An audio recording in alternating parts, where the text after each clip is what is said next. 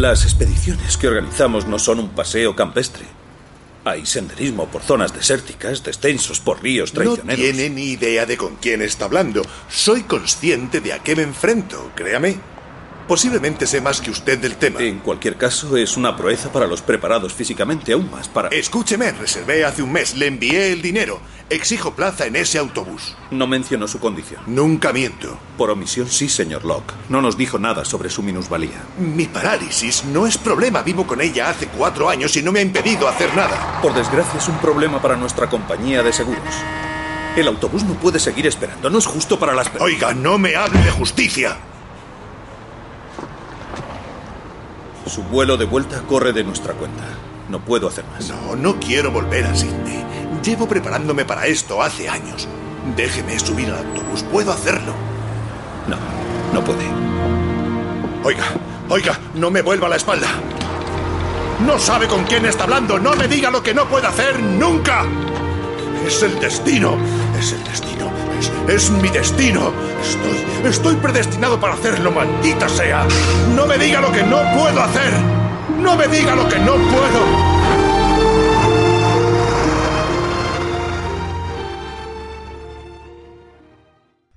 Bien, pues ahora con la conmemoración de lo que sería el aniversario de la finalización de la serie de Perdidos, eh, queríamos contar con los actores de doblaje que intervinieron a la hora de, de doblar la serie y tenemos aquí con nosotros eh, al actor Luis Mas. Hola, ¿qué tal? Bienvenido. Hola, muy buenas, ¿qué tal? ¿Cómo estamos?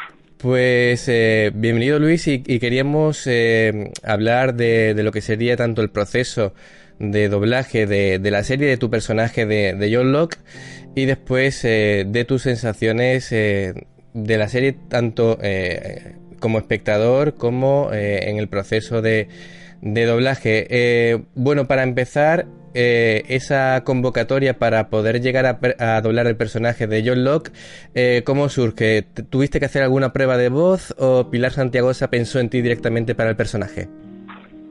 Pues no, no tuve que hacer ninguna prueba de voz y además si recordáis eh, cómo arranca el personaje, que creo que en el primer capítulo tiene un gesto, uh -huh. eh, no se sabía muy bien el desarrollo de nada, porque todo estaba rodeado de bastante secretismo. Eh, pensaron que es un, era un personaje que podía tener una proyección más adelante y directamente Pilar Santigosa apostó por mí. No hubo que hacer prueba ni nada porque nadie sabía prácticamente nada de la serie. Me imagino que de los más protagonistas a lo mejor sí, pero de luego los personajes que fueron cogiendo más, más fuerza, pues fue un poco jugársela, ¿no? y bueno, también es, es importante la, la calidad de la imagen que os llegaba original para poder trabajar, para doblar el episodio, ¿cómo era? Porque eh, ahí los oyentes seguramente no se pueden hacer la idea de, la dificultad a veces que, tenéis para trabajar con según qué imágenes, con marcas de agua o tapadas parcialmente. Eh, ¿Cómo era para poder trabajar con, con la serie? ¿Cómo, llegaba la, la, imagen? Perdido no estaba mal. Hay cosas infinitamente peores. Perdido lo que pasa que venía, generalmente venía un previo los primeros capítulos o las primeras temporadas sí venía una imagen más terminada, pero sobre todo la última, pues se veían todos los trucos de los croma. Eh, de hecho, el, luego se hacía una edición ya definitiva y si tenías que ir a repetir algo o a cambiar algo porque había cambiado el montaje, pues te tocaba ir. Pero vamos, en general, la imagen no era mala, ¿eh? No era mala. Uh -huh. hay, hay cosas mucho peores. Sí, bueno, y, y, cada vez con lo que tú dices, ¿no? El secretismo, la para que no haya pirateo y todo eso, pues cada vez eh, parece que, que, cuanto más importante es un proyecto, peores condiciones tenéis para doblarlo. Sí, hay veces que no ves nada, o sea, hay veces que es un círculo en la pantalla y a lo mejor se ve la boca del tuyo, pero no puedes acompañar gesto, no puedes acompañar nada, te tienes que guiar mucho por la interpretación que ha hecho el, actor original y eso siempre es una incomodidad porque una de las pocas ventajas con las que jugamos la gente de doblaje es que antes que ellos cuando lo hacen no ven cómo va a quedar, si nosotros nosotros sí vemos cómo, cómo queda. Entonces nos es mucho más fácil pegarnos a lo que hacen ellos que ellos no dominan el, el resultado final de, de su trabajo, ¿no? Los actores de imagen, los originales. Claro, eh, es curioso que, comentes que a veces solamente os dejan la boca cuando el tema de... sería más importante, pues... Eh, bueno, yo como mi, mi también mi, experiencia desde dentro, más el tema de, de, la expresión de la cara, los ojos y demás, ¿no? Más que la boca, porque al final el tema de la sincronía es más importante la interpretación, ¿no? Sí, si está saltando, si está sentándose, si está levantándose. Esas cosas son cosas que tienes que dar a la interpretación. Si por lo que sea no lo adivinas por cómo lo ha hecho el actor original, pues eso se queda, eh, cojo. Son matices muy sutiles a lo mejor, pero se queda, se queda cojo. Claro. Eh, aunque, aunque actualmente eh, la mayoría de las cosas se doblan en banda, es decir, tú solo. Eh, ¿Tuviste la oportunidad de escuchar la réplica de un compañero en el atril o, doblabas tú solo? En Perdido se hacía todo en banda, no, no, tenías nunca a nadie contigo en el atril. Mm, eh, Pero eso no es... Mm, eh, no te creas tú a mí, hombre, está bien, sobre todo si te ponen a alguien al lado de un buen profesional y tal, te puede ayudar pero tampoco tampoco te creas porque lo que tú tienes que hacer es ir a tu a tu actor básicamente sabes eso sí leerte bien el tape saber qué es lo que está pasando. Si no entiendes algo preguntárselo en este caso a, la directora a Pilar. Pero vamos tampoco es una cosa que vaya a mermar en, el resultado final la calidad interpretativa ¿eh? eh ¿Te dio alguna directriz en concreto, Pilar, de cómo era tu personaje o, fuiste take a take eh, ir descubriendo de, cómo era? Bueno, Pilar, claro, tenía, jugaba con la ventaja de que ya se había visto el capítulo para hacer el ajuste y la adaptación. Entonces sí, el, el trabajo que hacíamos antes de empezar el doblaje, pues hombre, ayudaba mucho además. Pilar es una persona eh, con una larga trayectoria, una larga experiencia y además, pues sabe lo que, cómo tiene que tratar.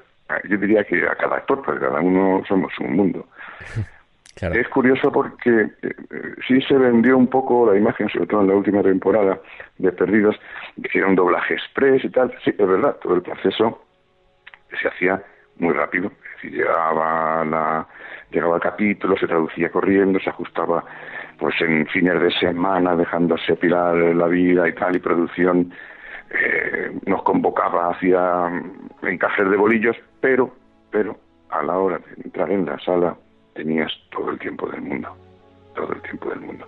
O sea, no, yo por lo menos no recibí ninguna presión de vamos, vamos, que no acabamos.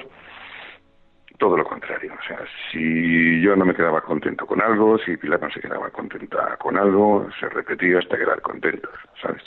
Qué bien.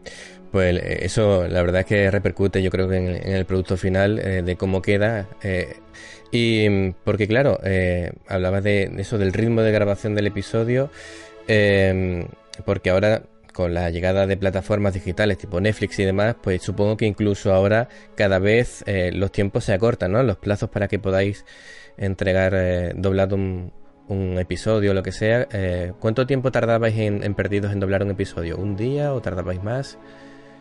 Mm, yo creo que algo más, no, no lo recuerdo con exactitud, pero jornada de mañana y tarde y por lo menos a lo mejor otra jornada más. Más luego todas las correcciones que venían de, pues, de que había, había, habido cambios en el guion o en la imagen y tal. Sí. Sí se echaban las tres incluso cuatro jornadas sí que yo creo que sí que sí se nos llevaba cada capítulo. Y lo normal en un capítulo de ese, de esa de ese tiempo es hacerlo en dos jornadas. Eh, es que claro, todo depende de, de cómo lo quieran cuidar sabes o sea, hay veces que eh, no lo quieren cuidar bueno no, es que no lo quieran sino que bueno por rollos de tiempo por rollos económicos pues no, no quieren entretenerse mucho y sin embargo hay producciones que sí, se llevan el tiempo que merecen sobradamente. Perfecto. Eh, Luis, eh, tenemos algunos oyentes que quieren eh, hacerte algunas preguntas y aquí nos dice Javier, Javier Carillo, nos comenta que cómo definirías a John Locke como personaje y qué tipo de dificultad te has podido encontrar a la hora de doblarlo y qué es lo que más te gusta del personaje. Pues la verdad es que no es un personaje que me costará mucho trabajo doblarle porque, bueno, eh, creo que tenemos registros parecidos y es un personaje que tiene una mirada que te ayuda muchísimo. Yo le he doblado en más ocasiones y, hombre, no está mal, no es, no es mal actor para nada. Pero yo creo que él en Perdidos también encontró su gran papel. Eh, yo le he doblado en 666 por Avenue, en algún capítulo de Hawaii 5.0, en algún telefilm y tal. Y bueno, no está mal, es un actor correcto, pero yo creo que en Perdidos dio con un personaje mm, que le iba muy bien, que le iba muy bien, y yo creo que conectó con él y eso a mí me ayudó muchísimo. Claro.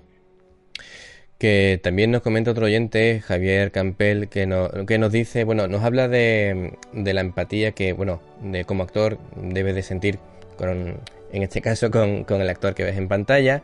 Eh, y, claro, es una serie que, que, que, tiende a sorprender al espectador y quería saber qué tipo de seguimiento le hiciste tú al personaje, es decir, si tú eh, fuiste descubriendo capítulo a capítulo cómo iba evolucionando, eh, y también quieres saber el tema de la preparación previa para, para el personaje. Y claro, eh, sería bueno que, pudieras explicar, Luis, qué tipo de preparación tenéis los actores de doblaje antes de enfrentaros a un take. Pues empiezo por la, por la última. Perfecto. Mm, nosotros no, no tenemos un tiempo de preparación para el personaje.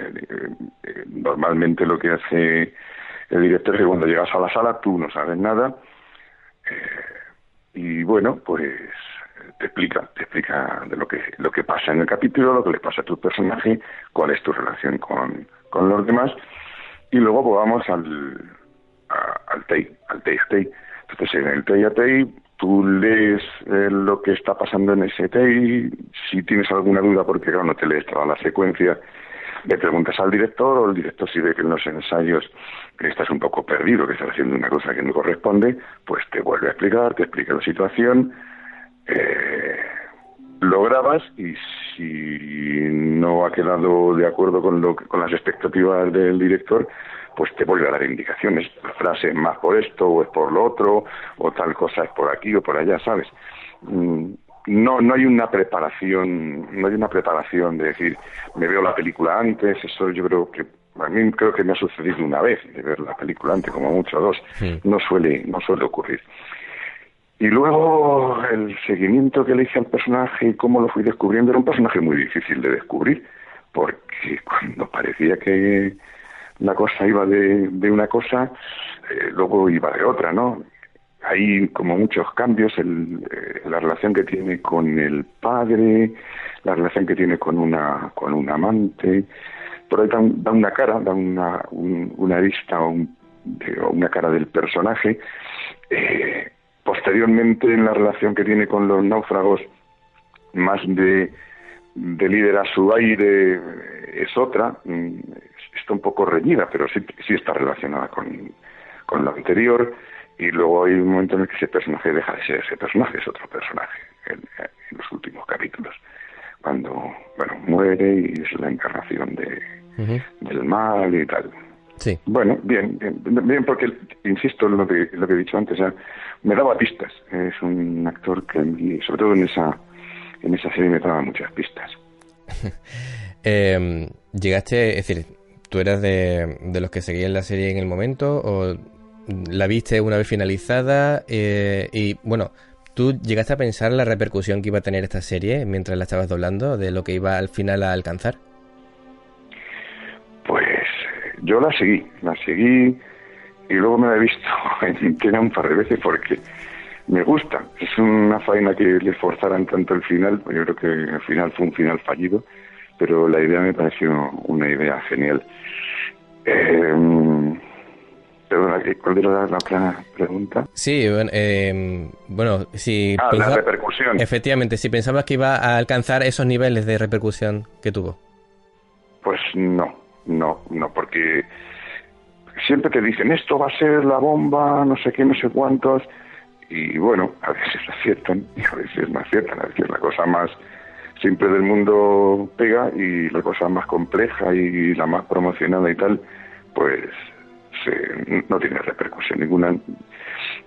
Sí que lo, sí que lo empezamos a ver, empezamos a ver ya, pues yo creo que fue al final de la primera o de la segunda temporada, un día hablando con Iván Muelas, me decía, Luis, si esto, si, si esto hubiera pasado en la época en que solo había la 1 y la 2, que bueno, habría sido la bomba, yo, ¿verdad? Habría sido una repercusión tremenda en, los medios de comunicación y en, y en las casas. Claro. Eh, precisamente lo que comentabas del final, eh, un, oyente, Jaime Paz, nos preguntaba precisamente por eso, ¿no? Es decir, la polémica que hubo en torno al final de la serie, porque hay gente, incluso hay actores que todavía no han comprendido el final, ¿no? Eh, y fue, fue por precipitado o, en tu opinión fue simplemente un mal cierre de serie. Yo creo que fue un cierre forzado eh, esa serie iba con, yo creo que con la ambición de perpetuarse tiempo, o sea, hacer una serie muy larga eh, en televisión.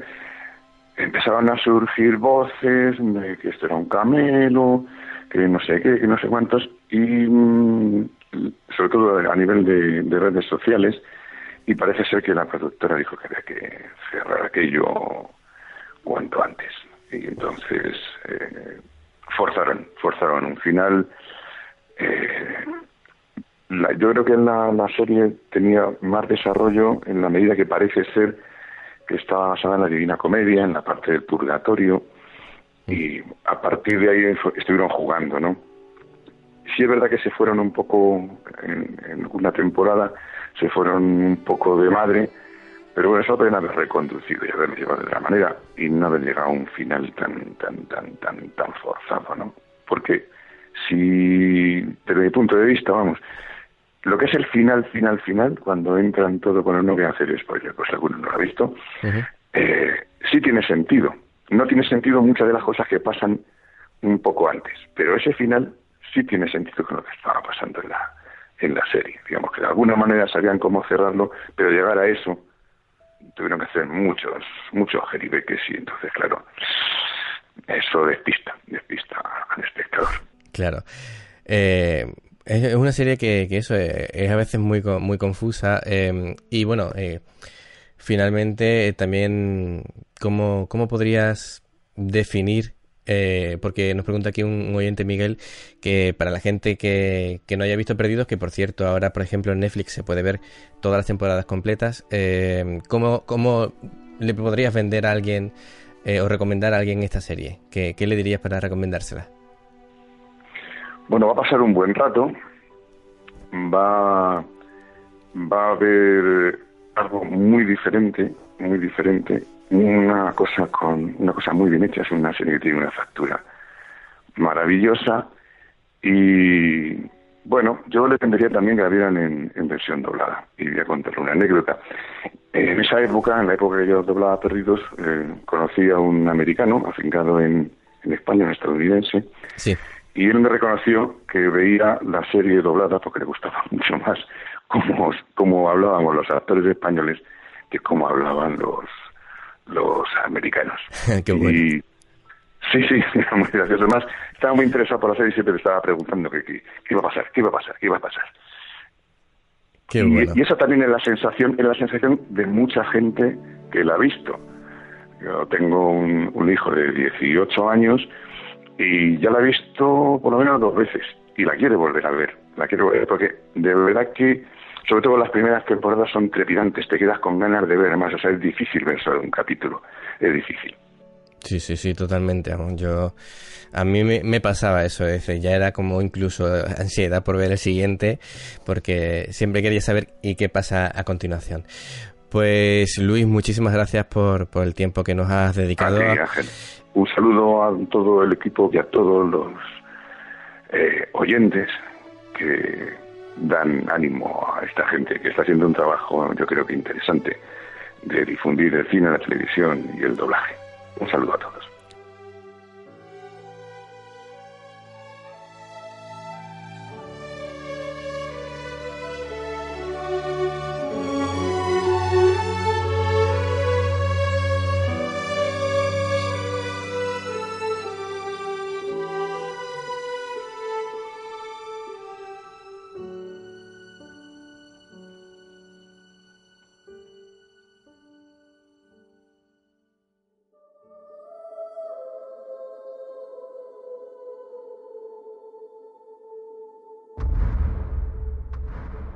Fardo, dos fardos, centavo y de a diez.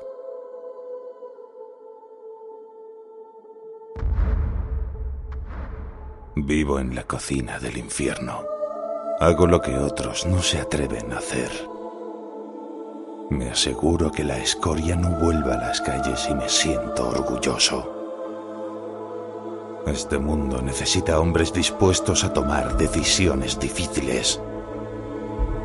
Soy Frank Castle, The Punisher, y te espero en Te veo en series.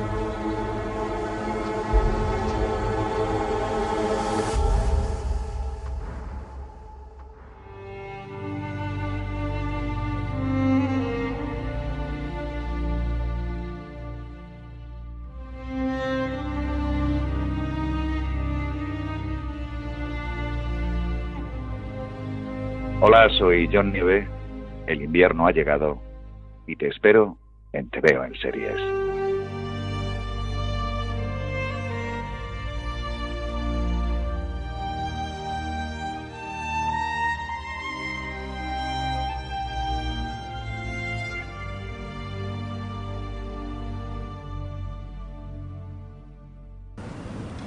Dile la verdad a tu madre.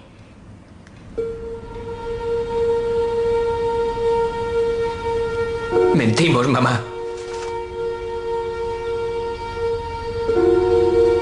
¿Cómo que mentiste? Todos nosotros, los seis mentimos sobre lo que pasó después del accidente.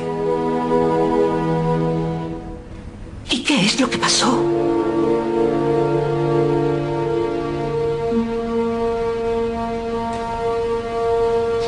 Está bien. Verás, nos estrellamos. Pero en una isla demencial. Esperamos a que nos rescataran, pero no vino nadie. Había un monstruo de humo y otra gente a la que llamábamos los otros. Empezaron a atacarnos. Encontramos unos búnkeres. Y había una tecla que debíamos pulsar cada 108 minutos. Y... Bueno, eso nunca estuvo muy claro. Pero los otros no tenían que ver con los búnkeres, eran de la iniciativa Dharma. Ellos habían muerto, los otros los habían matado y ahora querían liquidarnos. Luego nos unimos al bando de los otros porque unos tipos peores habían llegado en un carguero. El padre de la novia de Desmond les envió para matarnos. Así que le robamos su helicóptero y volamos hasta el carguero. Pero explotó y no pudimos volver a la isla porque había desaparecido. Al final caímos al mar. Estuvimos flotando un tiempo hasta que nos recogió un barco. Para entonces quedábamos seis. Esa parte era verdad.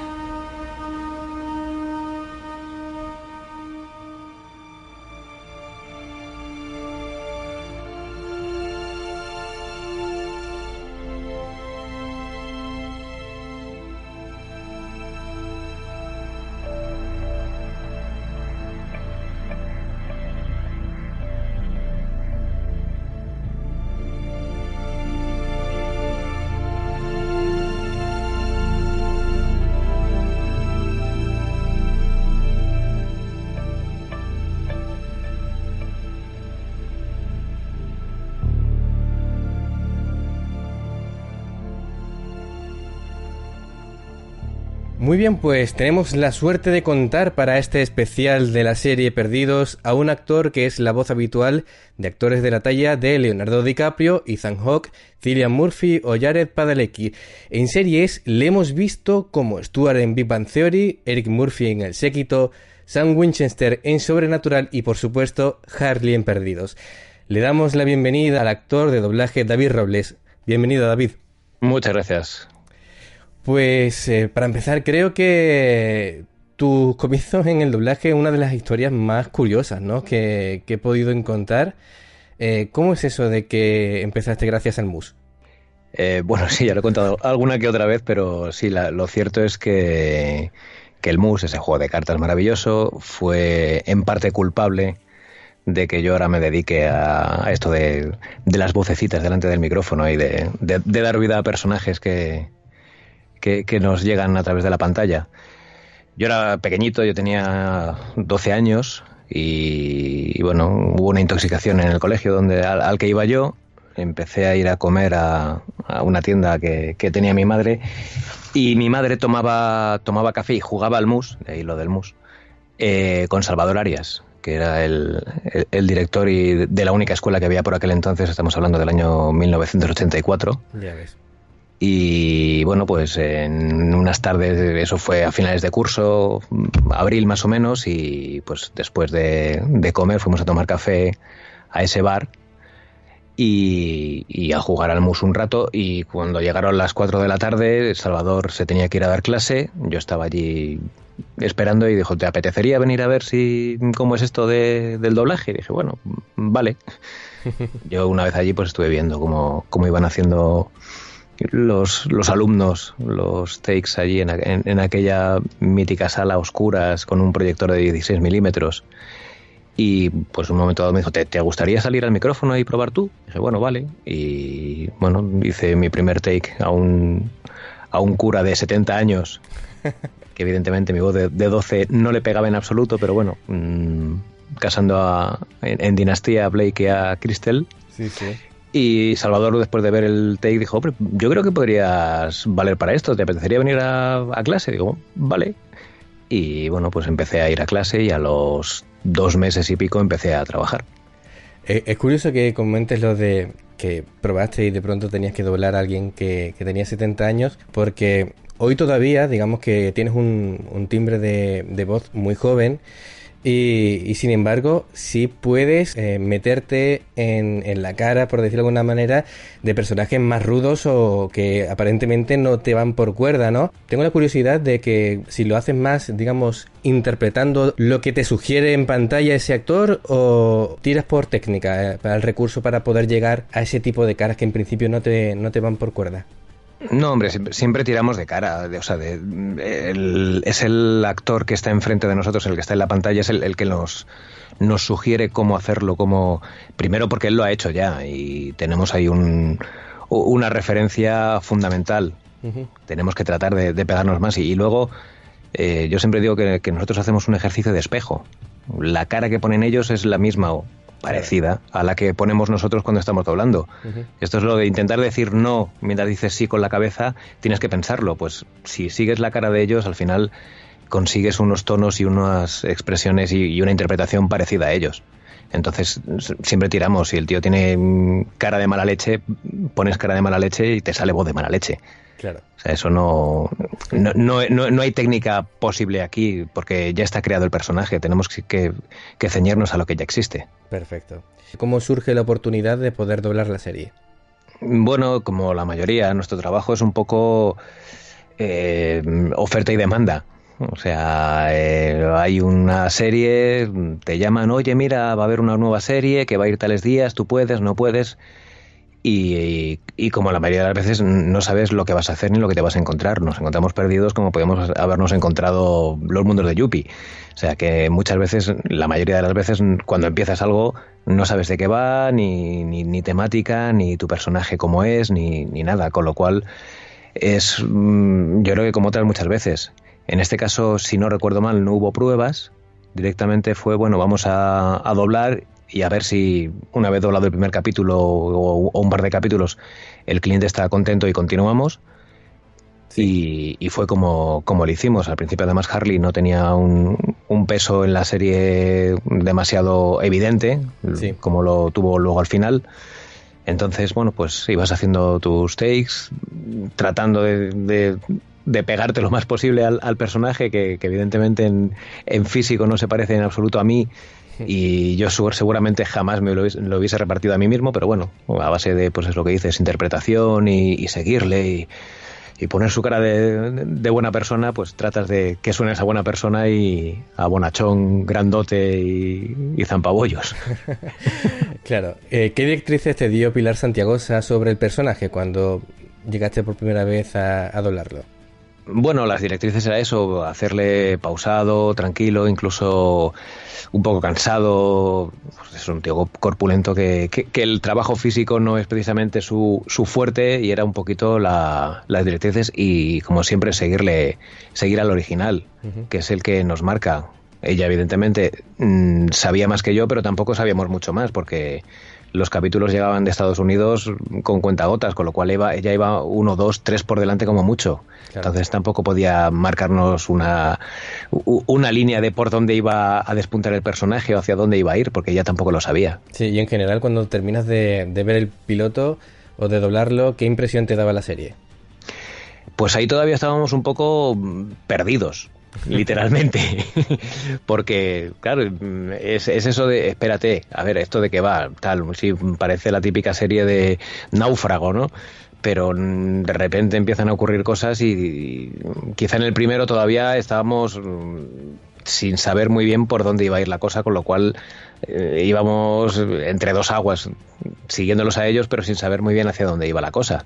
Entonces, luego ya según iba avanzando la serie, empezamos a decir, joder, que esto qué raro es, ¿no?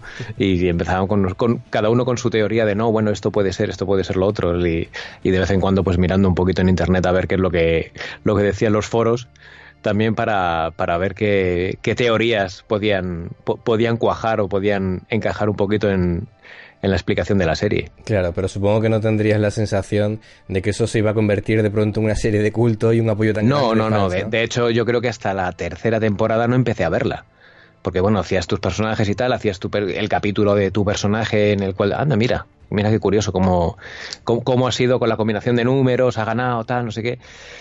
Pero realmente mm, era mi chica la que lo veía, no al día, empezó a verla después, pero bueno, fue la que poco a poco, joder, pues mm, no me cuentes nada, ¿eh? no me cuentes nada. Y, ya pues me, picó el gusanillo y, comencé a verla y la seguí hasta el final, sí. Hasta el final, ¿no? Eso porque Luis Más nos comentó de que él sí seguía la serie y la vio varias veces, sin embargo Conchi López nos dijo que, que ella más allá de la, de la primera temporada y de lo que ella dobló, no siguió después la serie, ¿no? Entonces tú sí la viste hasta el final. Sí, sí la vi hasta el final, sí. Ajá, perfecto. Por cierto, eh, antes hablamos de, Pilar. Eh, ¿Cómo describirías que, es ella como, como directora? Así, eh, porque coincide tanto Luis como, como Conchi que os dejaba el tiempo que fuese necesario para, para doblar, a pesar de que después ella, digamos que ella misma se metía prisa y, buscaba el tiempo por otras partes con tal de no influiros a vosotros a la hora de hacer vuestro trabajo. Sí, no, es una, era una serie express, con lo cual era un poco una serie premium, digamos, porque se cuidaba mucho y a la vez una serie express, con lo cual tenías que estar un poquito... Mm, vamos a dejarlo perfecto dentro de nuestras posibilidades, pero aún así tampoco nos podemos recrear en exceso y si ella considera, pues, pues, muchas veces somos bastante perfeccionistas por lo general. Entonces hay veces que, ay, espérate que mm, está bien, no te comas la cabeza, no. o sea que ella, aparte que ella tiene una visión de conjunto mucho más, más amplia que la que tenemos nosotros con cada uno de nuestros personajes. Entonces ella sabe cuando algo está bien o cuando y a lo mejor hay algo que no termina de, no, espera, no te preocupes, que está bien de verdad. O sea que nos dejaba eh, hacer bien el trabajo y le gustaba dejar el trabajo muy bien hecho, pero aún así tenía que efectivamente tener esa, e, esa mano izquierda para dejarnos hacer y la mano derecha para decir, mm, es que emiten el martes, hay que acabarla y, y además trabajábamos con muchas veces con, con preliminares, no, no con el definitivo, con lo cual era un montaje que todavía no estaba terminado. Y a veces eh, luego había que el jueves ir mm, a repetir alguna secuencia que había cambiado, algún plano, alguna, alguna frase que se había eliminado o, había cambiado. Y, era un poco. De, hecho, teníamos cover en, Perdidos. Es decir, teníamos, si nos poníamos malos, había alguien, un, segundo actor que en mi caso no hubo que utilizarlo nunca y no sé si alguno de los, de los compañeros tuvo que usarlo, pero si te ponías malo, una fonía en nuestro caso galopante que no puedas hacer nada, teníamos un segundo actor para hacer nuestro papel en caso de, de que no pudiésemos para que el capítulo se emitiese. Claro, es una serie de que, de que, bueno, ahora lo vemos más, ¿no? El tema de las prisas a la hora de, de, terminar los episodios, ¿no? Por el tema de los estrenos mundiales y las plataformas. Ahora con Netflix, HBO y demás, pues eh, decía, por ejemplo, Conchi, que cada vez tenéis más prisa, ¿no? Un ritmo de trabajo más rápido, que os habéis acostumbrado, pero que, que bueno, es decir, eh, yo creo que a veces influirá, ¿no? En, en, no poder hacerlo todo lo bien que queréis, ¿no? En cuanto a calidad, por tal de estrenar las cosas cada vez con menos tiempo, ¿no? Sí, la verdad es que hay veces que eh, las series, los que tienen ya personaje fijo, se lo conocen y pueden ir más rápido por lo general, o podemos ir más rápido. Pero sí que es cierto que para los eh, personajes invitados eh, o, que salen en dos, tres episodios y que no te da tiempo prácticamente a, cogerle el, aire al personaje, es un poco más estresante porque vamos a unos ritmos que, que además, tanto por volumen de trabajo, porque si pudiésemos decir, bueno, pues si no se acaba hoy, lo acabamos mañana, ¿no? Porque el director tiene que ajustar el siguiente episodio o tiene otra serie, porque desgraciadamente si pudiéramos vivir solamente de una serie sería fantástico, pero como no es así, pues tenemos que tener la agenda lo más llena posible y los directores le pasa lo mismo y los estudios también. O sea, muchas veces es no tengo sala directamente, es que no puedo hacerlo otro día porque no tengo sala libre para hacer esto. Ni el director está libre, ni tengo sala libre, ni tengo técnico. O sea, que, tenemos que, ceñirnos al plan de producción, que a veces son un poco optimistas y, y nos toca concentrarnos y quedarnos sin descansos a veces y pues normalmente cada dos horas como mucho tanto el técnico como el director, que están ahí todo el rato, los actores no tanto, pero director y técnico necesitan descansar cinco minutos y, dejar la concentración para poder luego seguir rindiendo al máximo. Y hay veces que, ni siquiera eso, por temas de producción, ostras, no, no llegamos, vamos tarde, si podemos, podamos luego al final un poquito más, y, o sea que sí que es un poquito estresante, sí. Mm. Y bueno, tú me comentabas que veías la serie, eh, aparte de tu personaje, ¿qué personaje te ha parecido más interesante en cuanto a construcción del personaje que, hayas visto tú? Eh, ¿Locke o alguno así que hayas visto? ¿Cuál te ha gustado más? Bueno, yo creo que en general Charlie tenía su puntito, Desmond. Eh, yo creo que todos en general estaban muy bien, estaban bastante bien construidos y mm, no sé, no, sabría decirte con cuál me quedo, porque es, es una serie muy coral y que está, que, está muy bien. ¿Y Jorge García qué te parece como actor? A mí me gusta, me gusta, o sea, lo que he hecho con de él, que he hecho más, más cosas. En, en Hawái está ahora, esto dice Alcatraz y en algún episodio por ahí suelto de alguna o que, otra serie. Eh, es parecido siempre, pero es que realmente da ese perfil de, de bonachón, de, con lo cual, no sé, me gustaría verle haciendo un, papel de psicópata para ver si realmente da el, ya da el, do de pecho como, como actor, porque siempre le, le, claro, que un psicópata así con, con esos movimientos es complicado, lo, lo entiendo, pero, pero sí, sí me gusta. Eh, porque, es entrañable. y mm, de otros actores así que, hayas doblado, eh, ¿cuál es el que te lo ha puesto más difícil eh, a la hora de doblarlo por, la complejidad de que hagan muchos gestos, muchas inflexiones o, que te parezca que, en sí mismo es un, es un, actor difícil de darle eh, la réplica? Hombre, cuanto mejor es el actor, mm, más complicado es, por lo general, porque mm, la idea es estar medianamente a la altura. Entonces, si, es muy bueno, tanto si es muy bueno como si es muy malo, que ahí tienes que ser lo capaz de mejorarle en películas de estas de serie Z, mm, que es una cara de palo y que dice lo mismo, se me ha muerto el perro que te quiero mi vida. Mm, tienes que tratar de, mm, sin que se note y sin despegarte, sin que se note que, no estás con él, eh, ser capaz de darle un poquito más de juego del que ha dado él. Y en, cuando el actor es muy bueno, tipo Cillian Murphy, Leonardo DiCaprio, ahí es donde, por eso, en El Lobo mm, pasé por todos los estados habidos y por haber con, con DiCaprio y, fue, fue un reto como tal. Eh, Giovanni Revisi en The Other Sister, en. Eh, ¿Cómo se llamaba? Aprendiendo a vivir, en castellano, que hacía de un chaval con un retraso mental y también fue un reto como tal. O sea, los personajes así, o, o Jared Leto en, el Dallas Valles Club, que, que, estaba también para comérselo, bueno, de hecho se llevó el Oscar, y que, que, cuesta incluso más. Hice el, mismo año, hice las dos películas y prácticamente por la misma época, la del Lobo de Wall Street y esa, y a pesar de ser mucho más tranquila la del Dallas Valles Club, eh, yo creo que me costó más darle el punto de emoción a, Jared que, que, seguir a, Leonardo, que era un, una pedazo de interpretación la suya y era seguirle. ¿Que fue complicado? Sí, sí, fue complicado. me dejé ahí la piel, la voz y todo. Pero, pero sí, yo creo que personajes así un poquito más, más comprometidos son los complicados. Claro. Y bueno, ya estamos terminando. Eh, si alguien que todavía no haya visto Perdidos, ¿qué le podrías decir para recomendársela? Conociendo el final es que es complicado. Porque me quedé tan, tan, hecho polvo con el final que bueno, que, durante las temporadas la verdad es que te, va cogiendo y te va y, te va haciendo el lío eh, poco a poco, poco a poco, hasta que al final te lo hace del todo. No llega a ser lo serrano, pero casi. Eso, hoy vamos a hablar también qué, qué te pareció el final. me quedé con que me faltaron 10 episodios para explicarlo ya del todo, porque ahora es, ahora, ya mm, te buscas tú la vida. Imagínate lo que quieras, mm, todas las teorías que ha habido, todas prácticamente encajan, así que búscate la que más te guste y no... Me, me gusta que me lo deje más clarito, la verdad. Claro.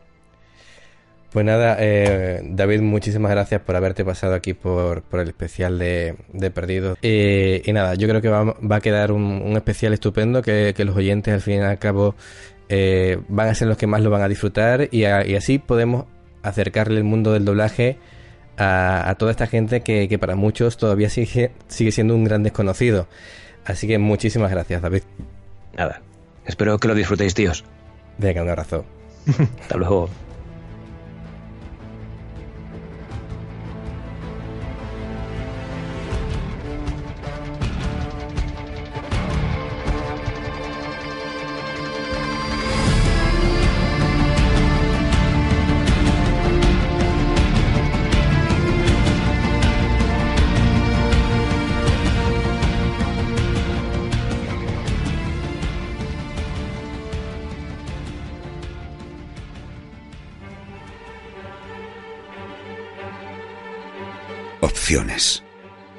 Todos los días tenemos que enfrentarnos a ellas. Todos los días luchamos por sobrevivir a ellas. A veces escoges bien y otras mal. Pero no dudes que yo estaré ahí para ayudarte en la decisión. Soy Rick Grimes y os espero en Te Veo en Series. ¡Ángel! ¡Ya vienen! Te Veo en Series un podcast semanal donde los siriéfilos encontraréis vuestro espacio.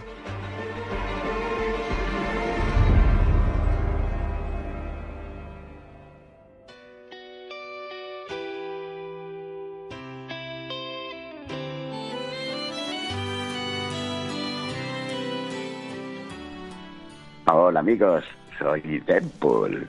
Desde aquí os mando un saludo muy especial a todos los oyentes de Te veo en series. Es la hora de la chimichanga.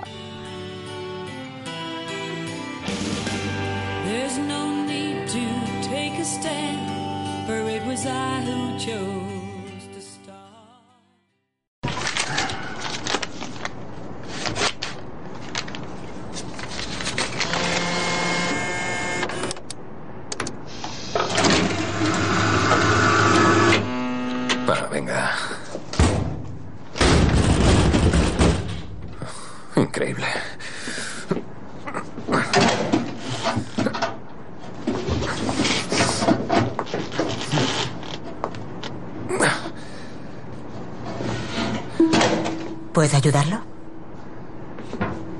No pasa nada, soy... Soy policía. Mm. Léale sus derechos a la máquina. Muy gracioso. Mm. ¿Le cuento un secreto? Por favor.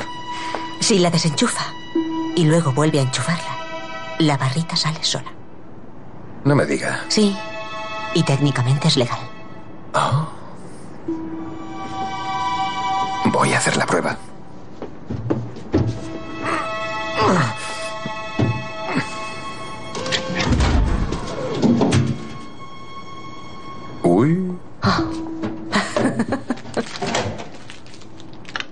Funcionado.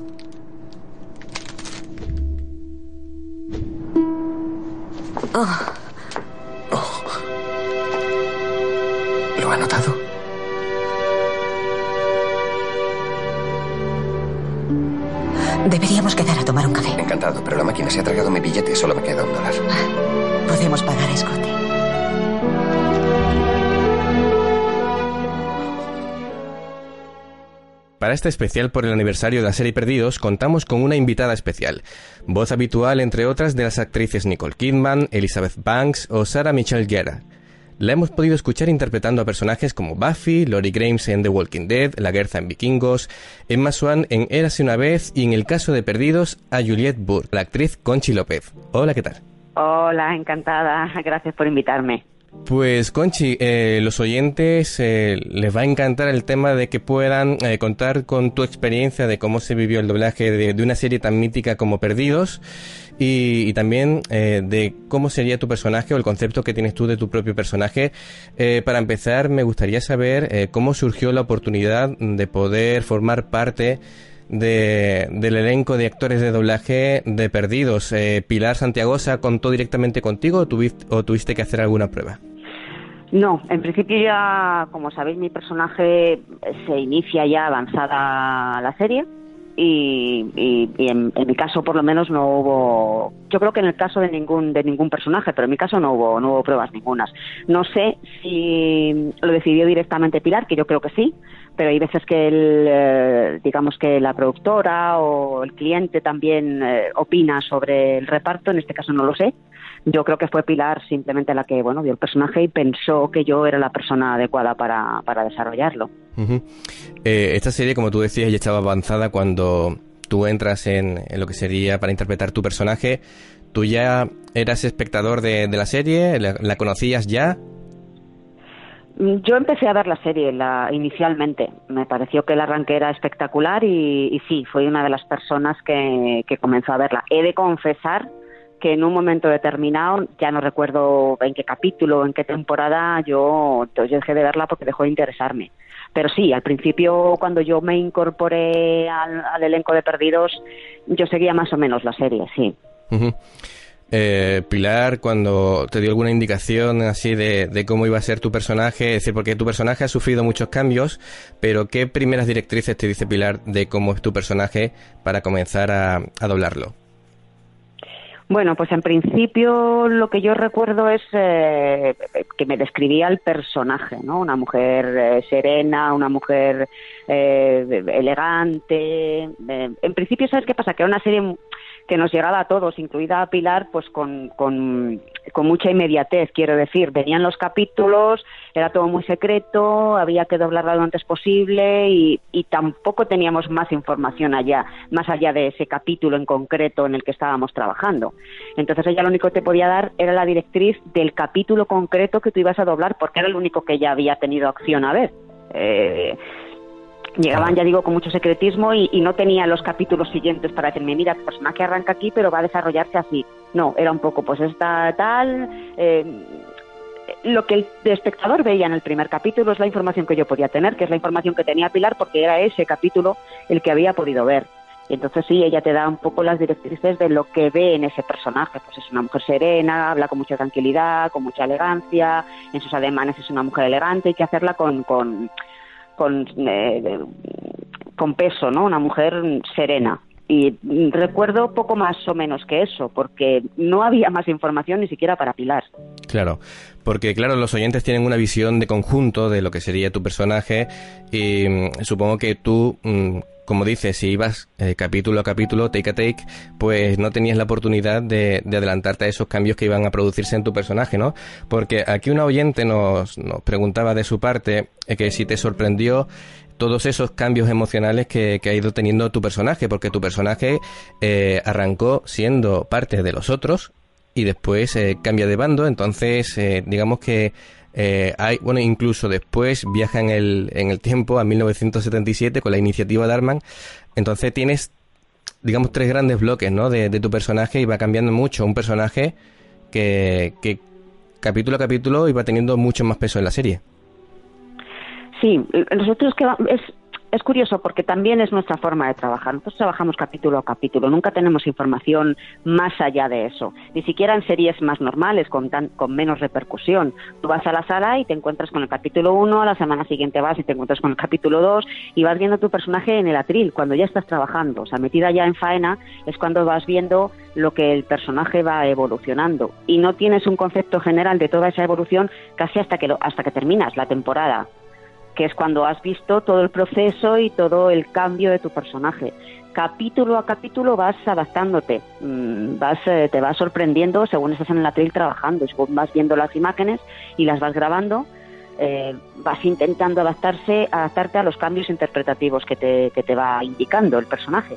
Pero vas un poco improvisando en ese sentido, no tienes información previa, ni siquiera, ni, ni mucho menos una, una información general de hacia dónde va o cómo va a terminar. No, vamos un poco improvisando lo mismo que el espectador desde otro punto de vista, porque tienes que trabajar más profundamente en el personaje y estás concentrado solo en tu personaje, pero el espectador se sienta y ve el capítulo 1 y después ve el 2 y después ve el 3 y va viendo la evolución de los personajes y no, no sabe más allá, no sabe qué va a pasar en el cuarto ni en el quinto, pues nosotros es un poco igual. No sabemos hacia dónde van los personajes, sino que vamos trabajando con ellos en el momento en que los tenemos delante.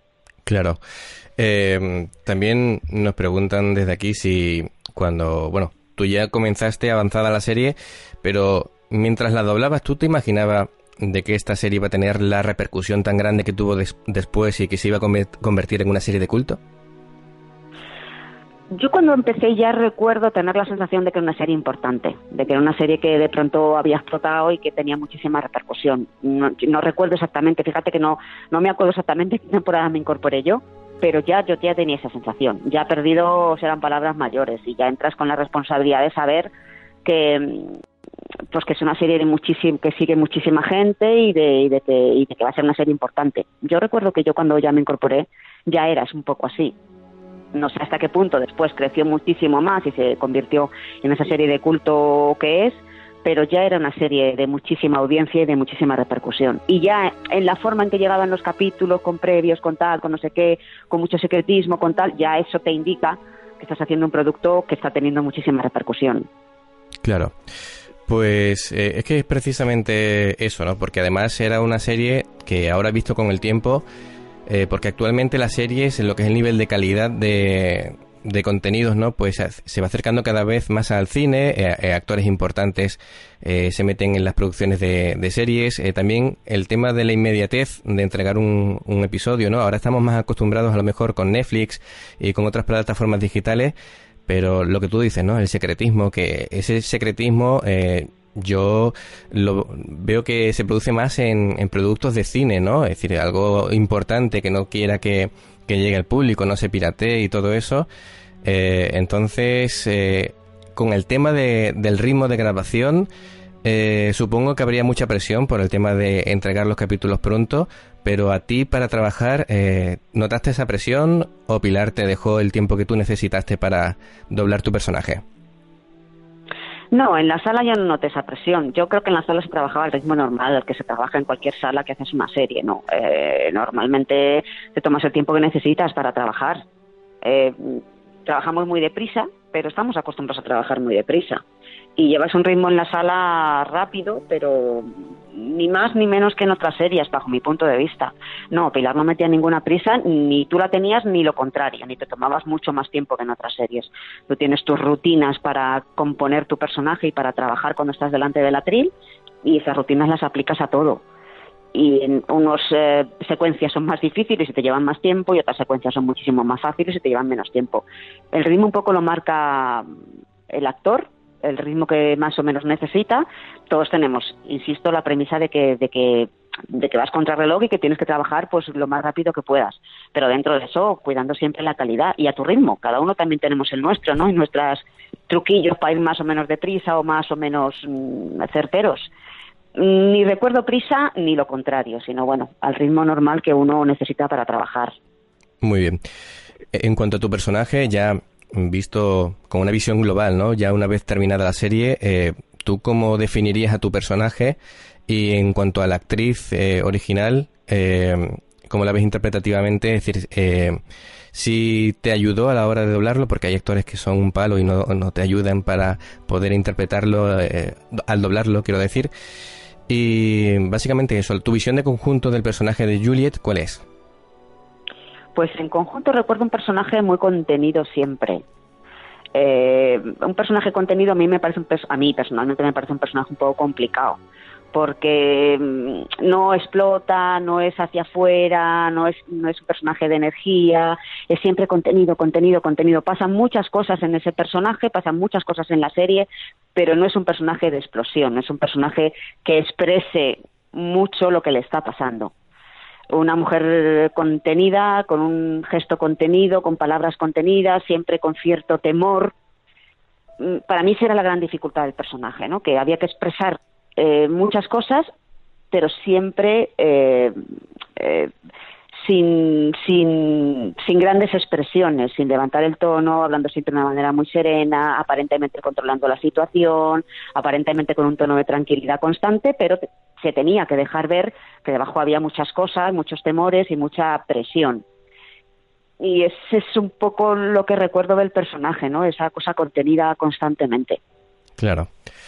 Eh, ¿Qué te pareció? Bueno, ya una vez terminada la serie, eh, ¿a ti qué te pareció el final? Eh, ¿Te pareció bien, mal? ¿Lo entendiste? ¿Lo que querían decir los showrunners cuando eh, crearon ese final un poco apresurado? ¿A ti qué te pareció? Mm, como mm, he de confesar que yo empecé a ver la serie pero no la vi terminar, ¿vale? Lo que vi fue cuando, pues el trabajo que hago en el atril hasta que mi personaje termina. Entonces no tengo una idea global de como la que pueda tener el espectador. O sea, no es lo mismo ver simplemente tu stage, tu, personaje, tus secuencias, que ver todo el capítulo, que ver toda la serie. Yo, toda yo no vi terminar la serie porque en un momento determinado perdí el interés por ella. Lo que sí puedo comentar es la opinión pública, ¿no? De toda la gente de mi alrededor que sí la estaba viendo. Y mm, excepcionalmente hay gente que le pareció alucinante hasta el final, pero en general sí tengo la sensación de que el final decepcionó más que agradó. O sea, lo que a mí me llega, ya digo que no a nivel personal porque yo no la vi terminar, pero lo que a mí me llega de toda la gente que sabe que trabajas en la serie, que te comenta lo que le ha parecido y tal, fue como este final un poco decepcionante. Esa es la sensación que tengo, que eso es lo que le pareció en general al público. Hmm.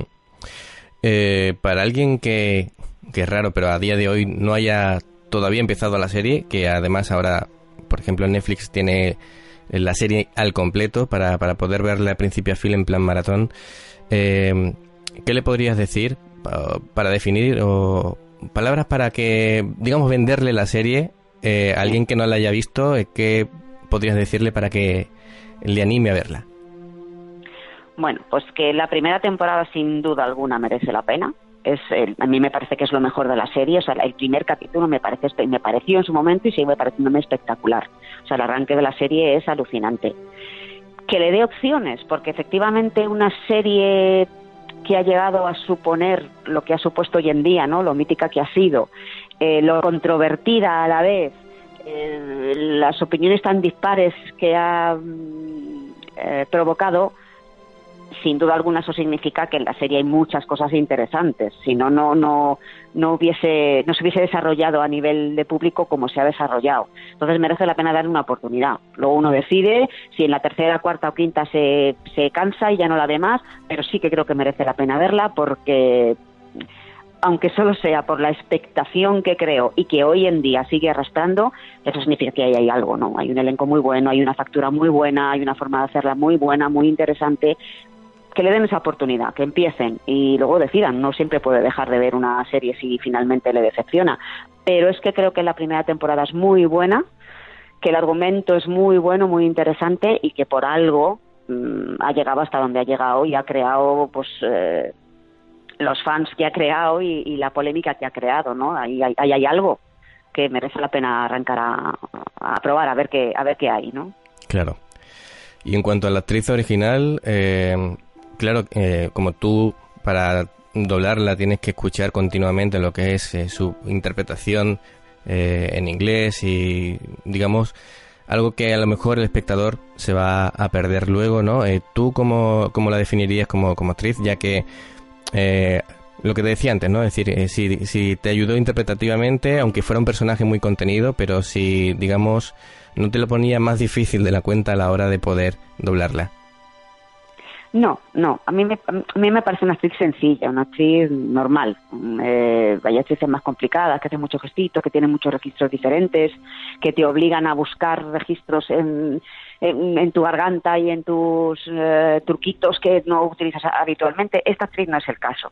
Es una actriz sencilla, eh, ni excesivamente expresiva, ni todo lo contrario. Es una actriz fácil de doblar, una actriz que no te complica mucho las cosas ni te ayuda ni te deja ayudar, es, sencilla. No me parece una actriz difícil de, doblar. En este personaje, por lo menos, a mí me pareció un personaje sencillo. Muy bien. Y por último, eh, de, tu, de tu personaje, digamos, de, de la serie, eh, aparte del tuyo, eh, ¿cuál te parece así más interesante en cuanto a contenido o cambios de, de registro o, por lo que le ha llevado la trama? Pues hombre, evidentemente como mujer, como actriz, eh, el personaje, mmm, no recuerdo cómo se llamaba, el que hacía Eva 10, el personaje principal femenino, principal, el que arranca tal, Kate, efectivamente. Pues lógicamente, si a mí me preguntan como actriz de doblaje qué personaje tal, parece que será el personaje como más interesante a nivel femenino, ¿no? De, doblar. Porque luego, bueno, pues los, los evidentes, ya que era muy interesante, Sawyer era muy interesante, pero ya son registros que yo indudablemente nunca podré hacer, ¿no? Personajes que nunca podría haber llegado a hacer. Eh, en, reparto femenino, pues, pues, pues Kate era, era un personaje muy interesante. Era todo lo contrario que mi personaje, ¿no? Era un personaje más hacia afuera, más visceral, en todos los sentidos es un personaje como más salvaje, entre comillas, ¿no? Más, más hacia afuera, más de, llevarte a extremos de un lado a otro, de la calma a la explosión, de la irritación, o sea, es un personaje interesante porque tenía muchísimos registros y muchísimo peso en la serie, con lo cual siempre es interesante.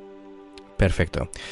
Pues eh, Conchi, muchísimas gracias por haberte pasado aquí eh, por el especial de Perdidos y que eh, indudablemente, eh, ya que ha sido una serie que ha significado tanto para, para el público y que en las fechas que se emitió eh, todo el mundo la vio doblada sí o sí. Eh, ahora sí hay gente que tiene más opciones en mente, ¿no? Pero el doblaje era muy importante que, todo el mundo lo pudiera controlar, verlo en su idioma. Ahora también es igualmente importante, precisamente por eso queremos contar con vosotros para que nos contéis vuestra visión ¿no? de, cómo fue el, doblaje de Perdidos. Eh, muchísimas gracias por pasarte por la guardia del SIF. Y, y nada, siempre aquí tienes tu casa para cualquier cosa. Muchísimas gracias a ti por invitarme, siempre es un placer. Gracias. Venga, un saludo.